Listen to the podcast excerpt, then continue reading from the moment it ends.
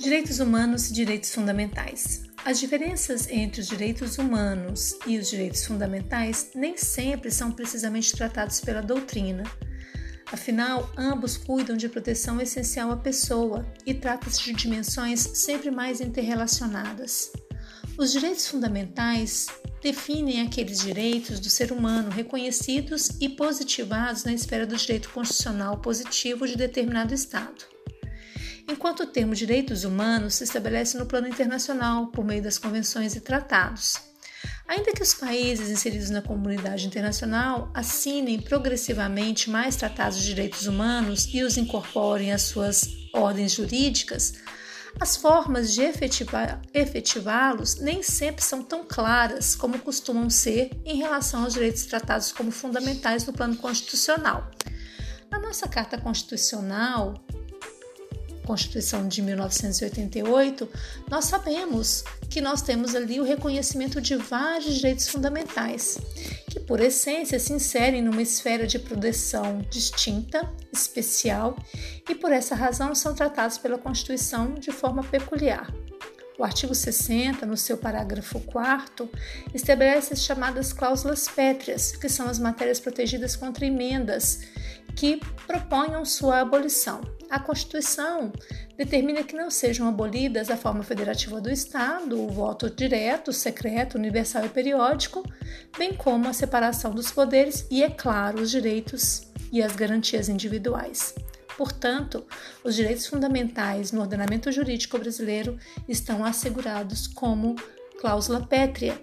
E nós precisamos compreender que essas proteções elas visam aí garantir que esses direitos não sejam apenas não, não possam não somente ser suprimidos, como diminuídos, como minorados.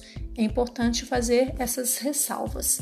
Então, pessoal, por uma forma mais simples de compreender, nós temos aí direitos humanos na esfera internacional e direitos fundamentais quando estes mesmos são reconhecidos dentro do nosso ordenamento jurídico pátrio, quando nós precisamos aí identificá-los dentro do nosso rol de direitos estabelecido aí dentro do nosso Estado brasileiro. Fica a dica.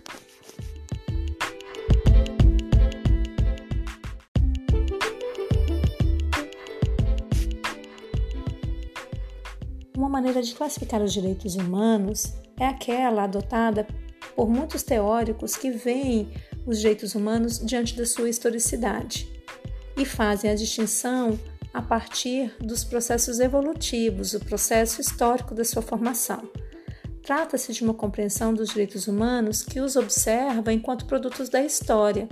Nesse sentido, eles não teriam surgido todos ao mesmo tempo, mas foram surgindo ao longo do processo da humanidade, que viu a necessidade de tutelar alguns direitos na sua perspectiva de evolução. Os direitos do homem, portanto, são direitos históricos, nascidos em certas circunstâncias, e elas, essas circunstâncias, teriam sido caracterizadas por lutas em defesa de novas liberdades, novos direitos, contra velhos poderes, velhas formas de pensar, velhas formas de se organizar em sociedade.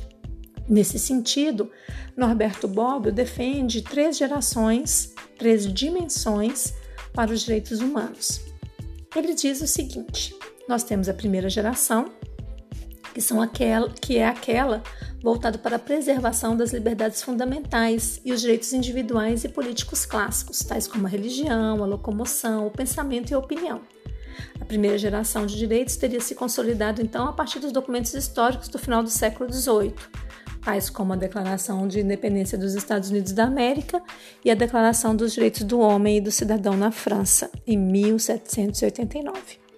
A segunda geração é um pouquinho diferente. Por quê? Porque ela vai visar uma forma diferente de Estado, o Estado social do pós-guerra. São direitos voltados às prestações sociais básicas, tais como educação, saúde, oportunidade de trabalho, habitação, transporte, previdência social e os direitos econômicos e culturais. Já a terceira geração, ela ainda se vê para muitos teóricos como carente de consolidação em certo sentido. São aqueles direitos relacionados ao desenvolvimento, meio ambiente equilibrado e paz. Segundo Bob, eles ainda carecem de uma visão um pouco mais consolidada. O mais importante deles, nesses, nesses rol de direitos, é o direito fundamental ao meio ambiente ecologicamente equilibrado.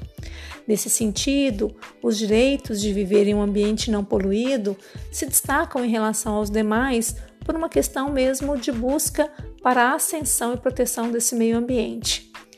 Vale ressaltar que o termo geração não é utilizado aqui, nesse contexto, como representação de um grupo geracional que passa a ser superado por outro, muito pelo contrário. O conceito de geração, aqui, para nós, estudiosos do direito, dos direitos humanos, deve ser compreendido em comunhão com a ideia de acumulação, de modo que os direitos conquistados em um dado momento histórico se somam à geração seguinte de direitos e assim sucessivamente.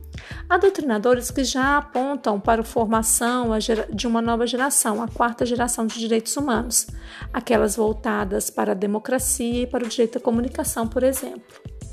O que importa é descobrir que direitos humanos evoluem, não estão estáticos, buscam assegurar o direito da humanidade a partir das suas lutas, a partir da sua evolução.